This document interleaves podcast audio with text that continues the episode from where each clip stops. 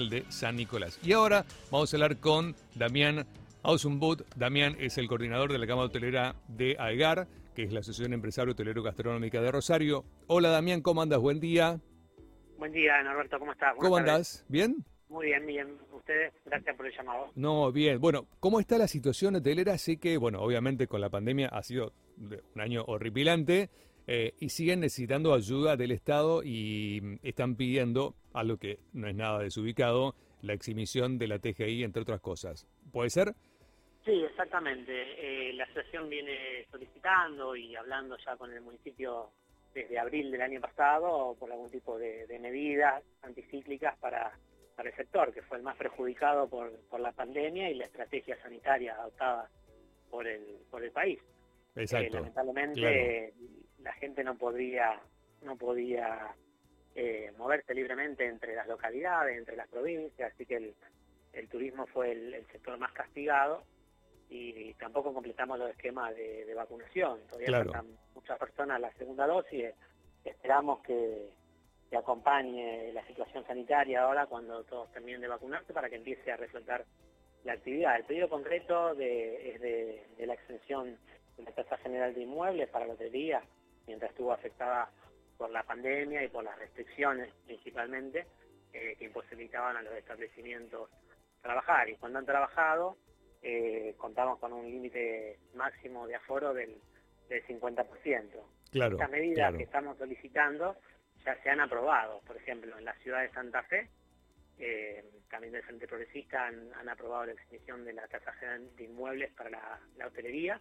Cava también lo, ha aprobado, Concordia, hay varias ciudades del, país que se están que se están sumando. Nosotros también recordamos que a nivel provincial hubo una ley en la legislatura aprobada por todos los bloques en la cual se eximió al, sector hotelero del impuesto inmobiliario. Desde marzo del 2020 al, hoy llevamos a la cuota 3 del, del 2021 y entendemos que se va a ir extendiendo hasta que finalice la pandemia. Perfecto. Eh, te quería preguntar, vos es que me queda la duda, eh, ¿cuántos hoteles hoy están todavía cerrados en la ciudad? Eh, y hay un 20% que directamente no abrió. No abrió. Y el resto abrió, y contamos con, guardias mínimas, digamos, con porcentaje de personal efectivos trabajando y algunos suspendidos. Y algunos ya hubo eh, más de cinco establecimientos que cerraron directamente. ¿Cuáles cerraron? ¿Cuáles cerraron definitivamente? Y digamos, de los más conocidos de, las categorías más turísticas, llamémosla, de tres y cuatro estrellas, cerró el Hotel Rosario, un hotel con muchísima antigüedad, digamos, idóneos en la materia, segunda o tercera generación de gestión, hablamos de, de improvisados, digamos. No, no, claro. El Hotel Rosario, el Apartrimble, un hotel... Sí, sí, sí, claro. Céntrico, Santa Fe y Paraguay. Santa Fe y Paraguay, claro.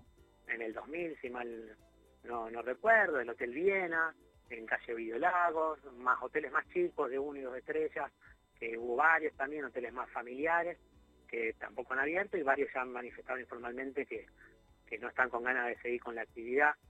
Así que bueno, eh, para nosotros es un dolor muy grande, porque una pandemia tan larga, ninguno de nosotros la, veía posible, ni como una amenaza de tan tanto tiempo. Un golpe muy duro. No, no, no. Bueno, claro, es, una, es un golpe que ha pegado obviamente a todo el mundo. En algunos países se ha pegado más, en otros se ha pegado menos. pero sí, tal cual. Te quería preguntar también em, en relación a, a, estos pedidos que ustedes hacen que son súper súper claros, ¿no? O sea, a ver, estaba leyendo que, por ejemplo, para un hotel eh, la exhibición del DREI y el Tour representa una condonación en promedio de 36 mil pesos, digamos. No, eso, eso, la de Drey y Tour, estos fueron por dos periodos. Claro, fueron por dos periodos, claro, eso fue lo que se dio en su momento. 36 mil pesos mm, no, no alcanza a cubrir casi el sueldo de nadie, ni siquiera eso. O sea, no, aparte con facturación cero. Estos claro, con facturación cero, obvio. No que vos facturaste en proporción y te iba a pagar esa alícuota. No, no claro, ojalá. cerrados tienen un pago mínimo por más que facturen cero. Claro. Digamos, entendimos, bueno, lo aceptamos, digamos, pero es poco.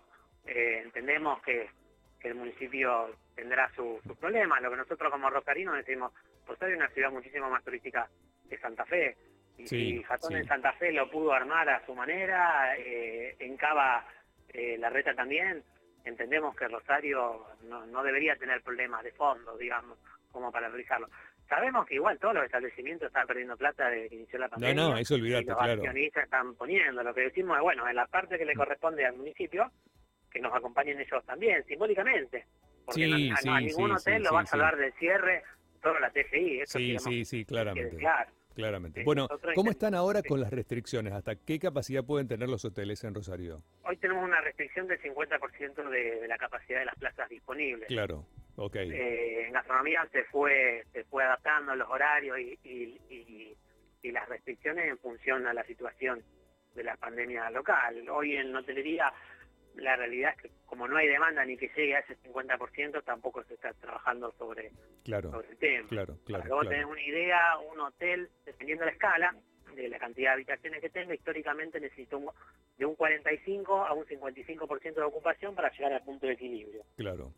Este 2021, en 2021 saquemos vacaciones de invierno, estamos entre un 5 y un 10%, claro, 12%, dependiendo de la categoría y, el funcionamiento del hotel. Sí, no, no, claro. En vacaciones de invierno, al mes de julio entero, porque siempre hay una semana, tenemos los picos de fin de semana que vienen a Rosario, mini turismo, tres, cuatro noches, o la semana que coinciden las vacaciones de invierno de Santa Fe, la segunda, con la primera de Buenos Aires, históricamente siempre fue la de mayor claro, demanda. Claro, claro, Si vos ves julio entero de punta a punta, eh, los hoteles que mejor trabajaron no superaron el 30% de ocupación. En vacaciones de invierno. En vacaciones de invierno, cuando anterior a la pandemia, unas vacaciones de invierno, Rosario trabajaba promedio de categoría al 70% de ocupación, claro. con picos de 90, 100% el viernes, el sábado, esas semanas que coincidían Santa Fe con, con Capital Federal. Ok, ok. la situación para nosotros, desde que arrancó, porque pudimos trabajar un poquito en enero y febrero, que si bien es la temporada más baja de Rosario durante todo el año, enero y febrero, pero por lo menos vimos movimiento, nos alegró, vimos gente, eh, de, no haber nada vino algo.